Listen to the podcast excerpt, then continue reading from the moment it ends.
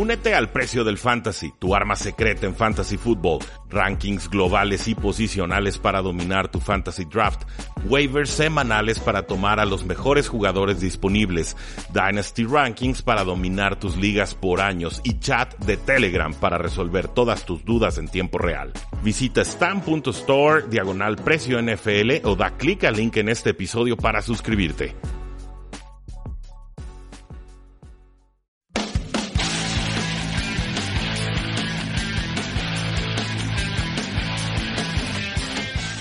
Saludos a todos y bienvenidos a un programa más de Tres y Fuera, donde la NFL no termina y nosotros tampoco. Mi nombre es Rudy Jacinto y el día de hoy, pues bueno, vamos a dar algunas noticias generales sobre la NFL. Todavía falta semana y media para que llegue el Super Bowl 53 este fin de semana, el domingo, se va a estar jugando el Pro Bowl, un evento más amistoso, ciertamente no necesitamos mucho análisis en ese respecto, algunas estrellas se desmarcan del partido, van llegando otras, pero eh, pues finalmente será el penúltimo juego de fútbol americano que tendremos en la temporada 2018-2019. Yo más bien eh, quería empezar con una nota y creo que con esto vamos a cerrar el, tema, eh, una nota que publica un comunicado que lanza la dueña de los Santos de Nueva Orleans, Gail Benson, ya se imaginarán el tema, por supuesto que es sobre la marcación errada de los referees en la final de conferencia de la NFC, pero eh, tengo aquí un, mensaje, lo voy a estar traduciendo en tiempo real para que me tengan paciencia en caso de que eh, me trabe, pero dice, y esta nota fue hace unos, algunos días, eh, los resultados de ayer aún son difíciles de aceptar para todos nosotros. Estoy completamente decepcionado con los eventos que llevaron a este resultado en el juego de ayer llegar a un Super Bowl es increíblemente difícil de hacer y se requiere una, cantidad, un compromiso increíble de un equipo y apoyo de sus fans. Ningún, equipo debería ser negado, debería negársele la oportunidad de llegar a un, campeonato eh, Super Bowl o simplemente ganar un partido según por sus acciones o inacciones de aquellos que están eh, a cargo de crear un juego justo y equitativo en el campo. Como es claro para todos los que vieron el juego, es innegable que nuestro equipo y los aficionados fueron eh, injustamente eh, depravados o, retirados de la oportunidad de, una, esa oportunidad de ayer. He estado en contacto con la NFL eh, sobre los eventos de ayer y buscaré cambios de forma agresiva a las políticas de la NFL para asegurarme de que ningún equipo ni afición tenga que pasar por esta posición nuevamente. Es una falta de respeto a nuestros coaches, jugadores, empleados y sobre todo a nuestros aficionados que hacen este juego posible. La NFL siempre debe comprometerse a brindar la más básica de las expectativas, eh, ser justo y, tener integridad. Todo nuestro equipo está eh, humilde y agradecido por el apoyo mostrado por nuestros fans a lo largo de la temporada ha sido común para los equipos proclamarse que tienen proclamarse como teniendo los mejores fans de la NFL. Yo no creo que haya debate, sin embargo, de que realmente tenemos a los aficionados más inspiradores, comprometidos y apasionados en todos los deportes profesionales.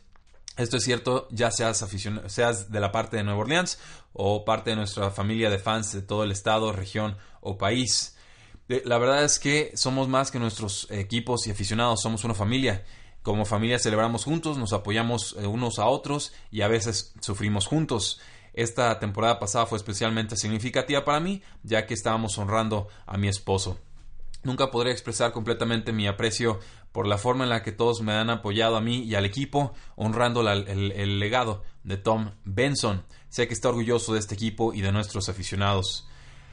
Mientras que esta temporada terminó para nosotros de forma frustrante y decepcionante, me reconforta saber que responderemos de la misma forma que nuestra comunidad siempre responde, con resiliencia, determinación feroz y amor a cada uno y a nuestros santos. Eh, he tenido muchas bendiciones en mi vida, quizás la más grande haya haber, sea haber nacido en Nueva Orleans y tener la oportunidad de ser parte de esta familia de los santos con ustedes.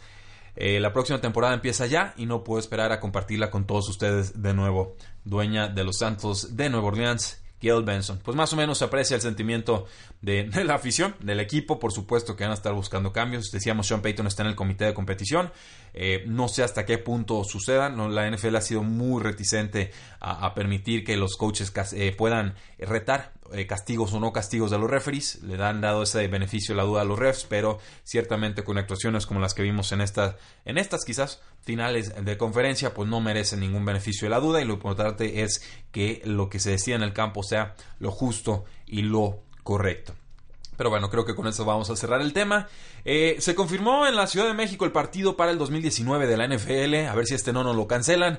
Serán los Kansas City Chiefs enfrentándose a los Ángeles Chargers. Philip Rivers contra Patrick Mahomes, eh, Sammy Watkins y Tariq Hill y Travis Kelsey. Y eh, pues por supuesto del otro lado vamos a tener a Keenan Allen y, queremos que a Melvin Gordon y a, a Mike Williams que también es muy buen receptor.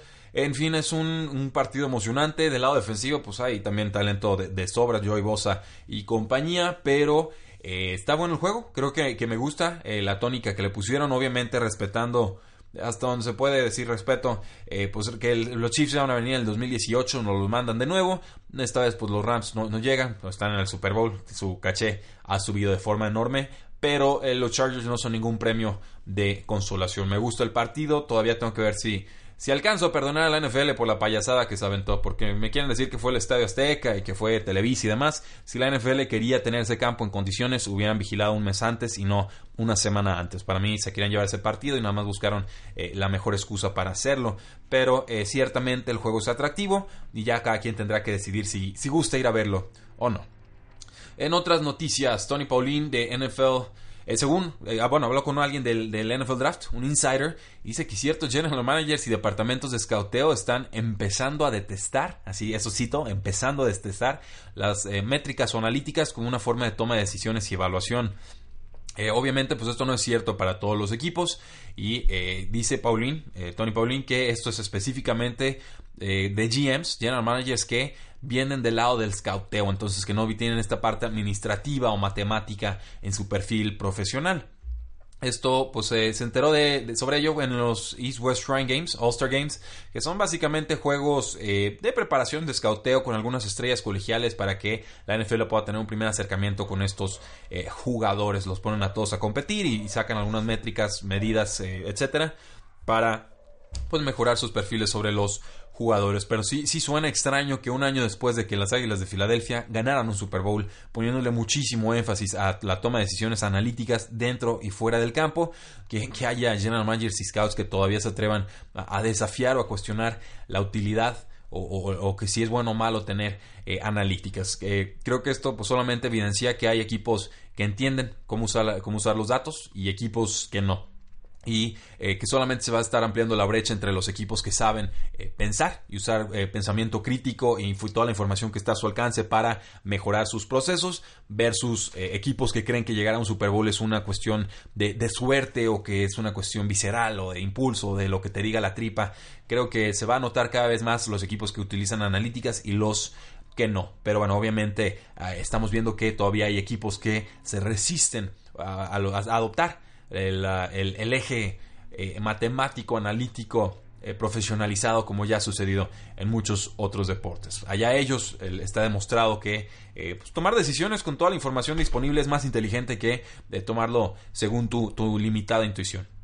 Pero bueno, eh, Adam Schefter de ESPN reporta que el ex coordinador defensivo Steve Spagnolo ha emergido como el favorito para convertirse en el coordinador defensivo de los Kansas City Chiefs. Spagnolo no estuvo en la NFL la temporada pasada, ha trabajado con Andy Reid en Filadelfia cuando era head coach en ese entonces y Spagnolo pues era asistente detrás de Jim eh, Johnson, el entonces coordinador defensivo. Es rara la carrera de Españolo, ha tenido muchas defensas estelares con los Gigantes de Nueva York, pero también tuvo una de las peores de la historia con los Santos de Nueva Orleans en el 2012 y también fracasó como head coach con los Rams del 2009 al 2011. Sería una contratación interesante, obviamente hay química con Andy Reid con eh, noticias de jugadores, pues múltiples, múltiples estrellas de las Águilas de Filadelfia salieron a defender a Carson Wentz en Twitter después de que el periódico Philly Voice publicara un reporte en el que, según ellos, fuentes del equipo eh, describen al Corva como egoísta, sin compromiso y eh, egotistical, o sea, que solo se preocupa por lo suyo. dicen que pues, entrevistaron a más de media docena de jugadores de las Águilas y otras fuentes cercanas al equipo y que hay una dinámica extraña en la, en la organización acusando al equipo de que Wentz es el favorito de la franquicia y que juega, o más bien de que Wentz juega a, favoritos con los jugadores y de que no se hace responsable, mientras que eh, Foles es universalmente eh, querido. Salieron muchos jugadores, lo desmintieron. Yo la verdad le creo más a los jugadores que dieron la cara que a este reporte eh, anónimo. Pero pues puede haber algo de tensiones en el equipo, sobre todo porque van a tener que tomar una decisión sobre qué quarterback se van a quedar. Y para mí no hay decisión que tomar. Es, Carson Wentz es más barato, tiene más talento, eh, es más joven, etcétera, etcétera, etcétera. Hay mayor, más invertido en él en cuanto a draft. Eh, hay que dar las gracias a Nick Foles y a lo que sigue, pero eh, ciertamente pues esta clase de noticias nos sorprenden por pues por lo controversial que puede resultar dejar ir un quarterback que te ayudó a ganar un Super Bowl hace apenas un año. con Hayes Carlyon del 1010 XL Jacksonville en la estación de radio de, Jacksonville, pues eh, reporta o cree que el coordinador ofensivo John DeFilippo aumenta la posibilidad de que los Jacksonville Jaguars eh, puedan contratar o buscar agresivamente a Nick Foles. Esto pues tendría sentido. Nick Foles va a tener a muchos pretendientes. Las Águilas van a tener que decidir qué hacer eh, con él no creo que se vaya a quedar con las Águilas de Filadelfia, sería demasiado caro. John eh, de Filippo trabajó con Nick Foles en 2017 como su coach de, posición, de coreback. Eh, fue cuando ganaron el Super Bowl, por supuesto. Y eh, Blake Bortles tiene un golpe en el espacio salarial de 21 millones de dólares. Va de salida, le va a costar al equipo, pero ni modo, ya están listos para deshacerse de él. Pésima decisión renovarlo el offseason pasado. Foles creo que es una opción muy, muy viable para Jacksonville. Drew Brees dijo que piensa jugar en el 2019 Obviamente, pues no han superado lo que pasó en la final de, conferencia de la NFC, pero eh, confirma Drew Brees que todavía quiere intentarlo una vez eh, más. Acaba de cumplir 40 años, cerró lento la, campaña, pero antes de eso pues estuvo a calibre MVP, 74.4% de pases completados, casi 4.000 eh, yardas, 32 touchdowns, 5 intercepciones en apenas 15 juegos. Ese nivel es suficiente para llegar otra vez al Super Bowl, pero como sabemos pues es difícil posicionarte para dar ese último salto. Por lo pronto, los Santos se mantienen con su ventana Super Bowl abierta gracias al regreso de Drew Brees. Eh, creo que van a tener que reestructurar ese contrato de alguna manera porque eh, va a ser el jugador más caro en cuanto a espacio salarial consumido el próximo año. Va a costar alrededor de unos 33 millones de dólares. Y esto es porque los Santos han estado tarjeteando el contrato de Drew Brees desde que tengo memoria y desde que soy analista. En realidad, desde inicios del 2010, 11, han estado pues empujando hacia adelante el, golpe completo del contrato de Drew Brees. Entonces, tarde o temprano, ese, ese tema los va a alcanzar y les va a pegar de lleno en sus libros contables. Con los Chiefs, pues sale un reporte según Adam Schefter de ESPN que se espera que Patrick Mahomes firme un contrato después de la siguiente temporada. Esto es lo más pronto en lo que los Chiefs podrían ofrecerle un contrato. Es un jugador de 23 años de Texas Tech. Vieron lo que hizo esta temporada, 5.000 yardas, más de 50 touchdowns, pero se habla de que podría convertirse en el primer jugador de más de 200 millones de dólares. Esto eh, es mucho dinero, es muchísimo, pero si hay un jugador en la NFL que los vale, creo que podría ser Patrick Mahomes. Obviamente a los Chiefs no les interesa soltar a este talento único y especial. El agente de Eli Manning, Tom Condon, eh, cree que va a volver con el equipo Eli Manning al 2019. Dice, creo que le gustaría mucho volver. Eh, a, los, a las personas les gusta terminar sus carreras con un solo equipo si tienen una buena experiencia con esa franquicia. Le costaría 17 millones de dólares a los gigantes, además de un bono de 5 millones de dólares que le tendrían que pagar a mitad de marzo. Eh, creo que Eli Manning no regresa si no acepta un recorte salarial, pero pues aún no han iniciado conversaciones entre Tom Condon y el equipo. De todas formas, se queda o no se queda Eli Manning, y yo creo que ya hace tiempo que se tuvo que. Los gigantes necesitan encontrar un quarterback en este offseason, un quarterback de futuro, no medianías, no piezas eh, recicladas, necesitan encontrar un quarterback joven que pueda hacer el relevo generacional de Eli Manning, que pueda explotar verdaderamente el talento que hay mucho en esa ofensiva de los gigantes.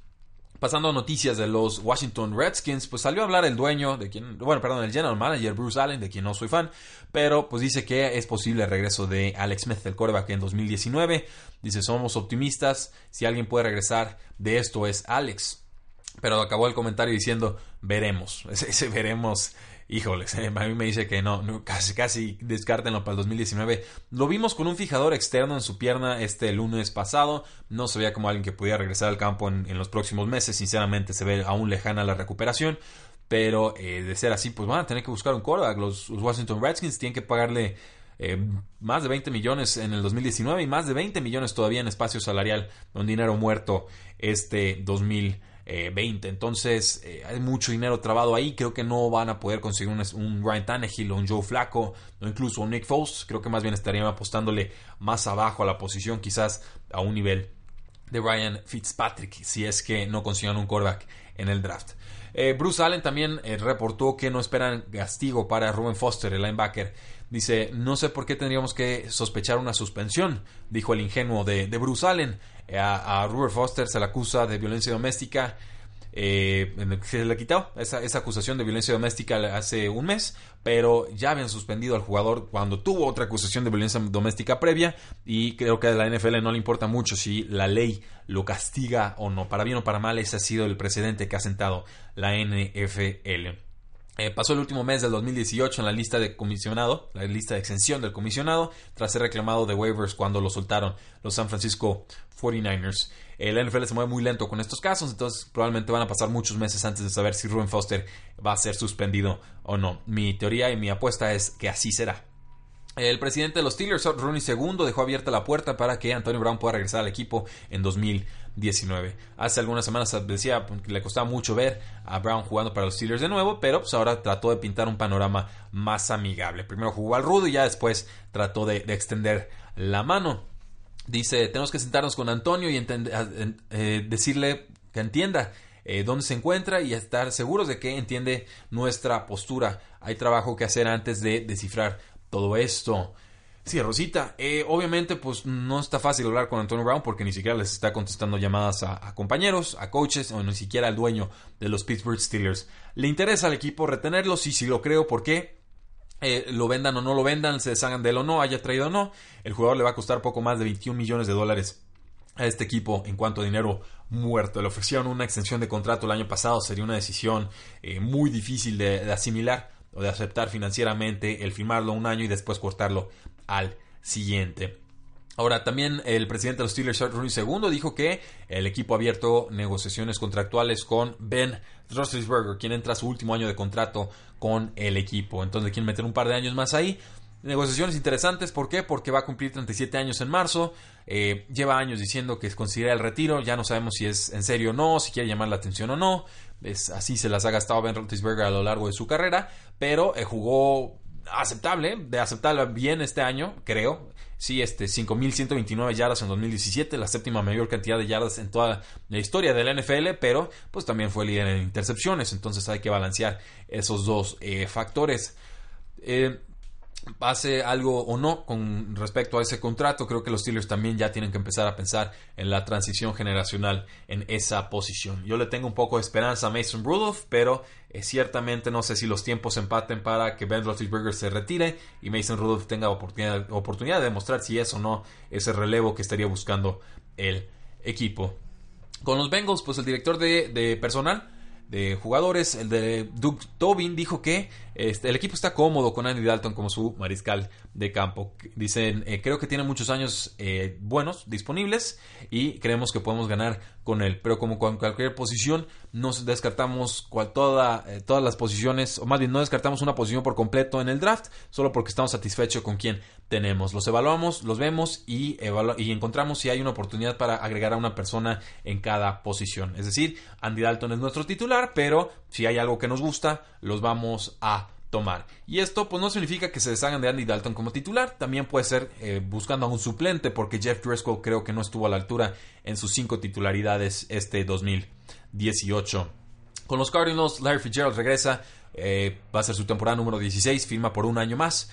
Eh, increíble, a los 36 años lo sigue haciendo, yo lo sigo viendo enterito al buen Larry Fitzgerald. Es un contrato de un año que vale 11 millones de dólares y que puede ganar aún más que eso vía incentivos. Esto lo pone en el top 20 de la posición de receptores abiertos en cuanto a salario promedio, lo cual, pues bueno, significa que Larry Fitzgerald va a tener un papel predominante y preponderante en la ofensiva del nuevo head coach Cliff Kingsbury.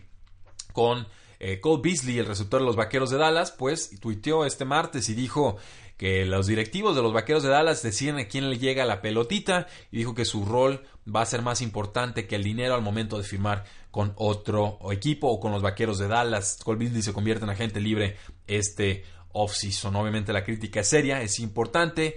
Tiene 30 años, atrapó 65 pases este 2018, la segunda mayor cantidad en su carrera, pero obviamente Cole Beasley siente que fue ignorado por razones ajenas a su talento. Y no me sorprendería porque pues, Jerry Jones es el dueño del equipo y, Jerry Jones tiene mucha injerencia en lo que sucede en el campo.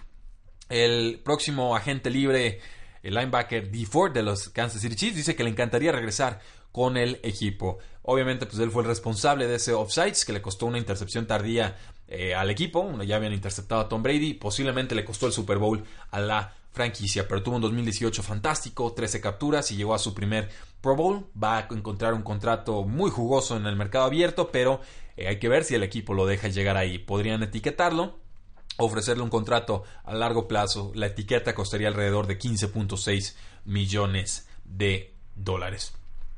Con los Seahawks firmaron a Paxton Lynch a un contrato de futuros de reserva o futuros, se llaman en inglés Reserve o Future Contract. Eh, Paxton Lynch, obviamente, el, fracaso de primera ronda de John Elway y los Denver Broncos, ha rebotado algunos entrenamientos a lo largo de la temporada. Finalmente, este jugador del 2016 en el draft, pues eh, va, pasó todo el año fuera de la NFL. No tiene nada que perder los Seattle Seahawks, han tenido una de las peores situaciones de quarterback suplentes en toda la NFL durante muchísimos, muchísimos años. Y por suerte para ellos, Russell Wilson nunca se ha perdido un juego por lesión. Eh, no creo que sea el suplente, no creo que quede como el suplente porque no le vi ninguna clase de desarrollo con los Denver Broncos, pero como un volado no hay mucho que perder. Con los Raiders, pues el coach John Gruden no está seguro si el agente libre Marshawn Lynch piensa jugar en el 2019. Marshawn Lynch solo pudo jugar seis partidos por una lesión de, abdomen, una lesión de, core, ¿no? de, de, ingle y de, y de abdomen, pero pues bueno, se fue puesto en reserva de lesionados. Está corriendo bien, yo lo veía todavía completo. Aquí la el reporte de Rotowall dice que ya no era el mismo que en otras campañas. Eso no me parece cierto. Yo lo vi corriendo con la misma tenacidad y teniendo los mismos resultados que se pudieron esperar de él, dada la mala situación ofensiva del equipo. Entonces va a cumplir 33 años en abril. Veremos si quiere seguir jugando o no. Marshall Lynch. Yo creo que todavía le queda cuerda y gasolina en el tanque. El coach de los Jaguars, Doug Marone, dijo que Leonard Fournette está eh, mentalmente en un buen lugar y detrás una junta que tuvo con el equipo. Básicamente parece que hubo un acercamiento y una eh, reconciliación entre la franquicia y, Tom Coughlin y, Leonard Fournette. Se dieron ahí los, los cumbayas, pero pues eh, ciertamente Leonard Fournette va a seguir peleando por ese dinero garantizado que el equipo le quitó tras ser eh, suspendido por, por un puñetazo que le lanzó un jugador de los Buffalo Bills. Es una situación que le podría costar más de 7 millones de dólares garantizados, lo va a apelar ante la NFL.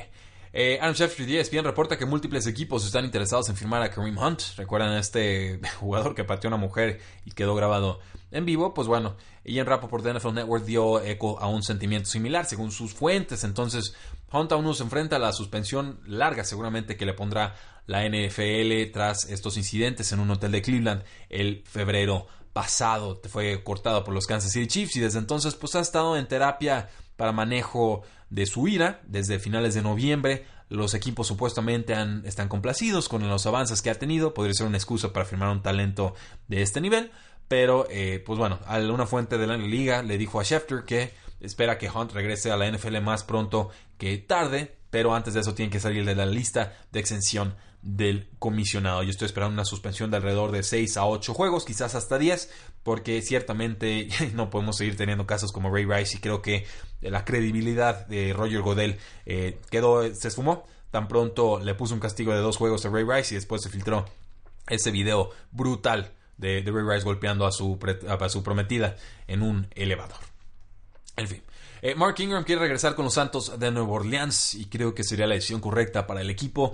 Yo no cambiaría casi nada en los Santos de Nueva Orleans. regresen todos, vamos a pelear con los mismos porque eh, talento no les faltó y compromiso creo que tampoco. Si retienen Mark Ingram podrían mantener su, su golpe 1-2 en ese backfield con Alvin Kamara y Ingram atacando entre los tackles, pero también es, versátil. Ingram sabe atrapar pases. A mí, me gusta el jugador. Tiene 29 años, tuvo una suspensión de 4 juegos para iniciar esta campaña.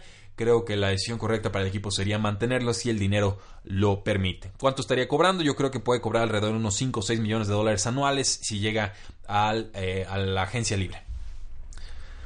Eh, con los Chargers, el general manager Tom Telesco sugirió que eh, podrían volver a firmar a Antonio Gates en el 2019. Si lo hacen, creo que será como suplente, sinceramente, porque regresa Hunter Henry. Pero ojo ahí, dice Antonio Gates que no le gustó la forma en la que terminó la campaña de Los Ángeles Chargers y que le interesaría regresar eh, después de cumplir los 38 años.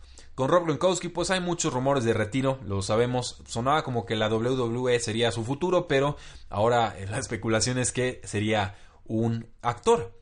Claro, que amenazó con el retiro antes del año pasado y está siendo una temporada muy complicada. No sabemos si por lesiones o porque ya simplemente el cuerpo no le está respondiendo como antes. Por lo pronto vimos un partido resurgimiento de él contra los Kansas City Chiefs y le queda al menos un juego más en ese Super Bowl contra los Ángeles Rams. Con Tampa Bay, pues hay una posibilidad muy real, según Jenna Lane de ESPN Box, de que el, el equipo libere al nose tackle Gerald McCoy este offseason. Gerald McCoy quedan tres años de contrato, ya no hay dinero garantizado. Los Tampa Bay Buccaneers se pueden ahorrar 13 millones de dólares cortándolo y va a cumplir 31 años el próximo mes, pero su producción se ha mantenido estable. Tú ha tenido al menos 6 capturas en 6 temporadas consecutivas y además está bien calificado en cuanto a defensa terrestre este 2018.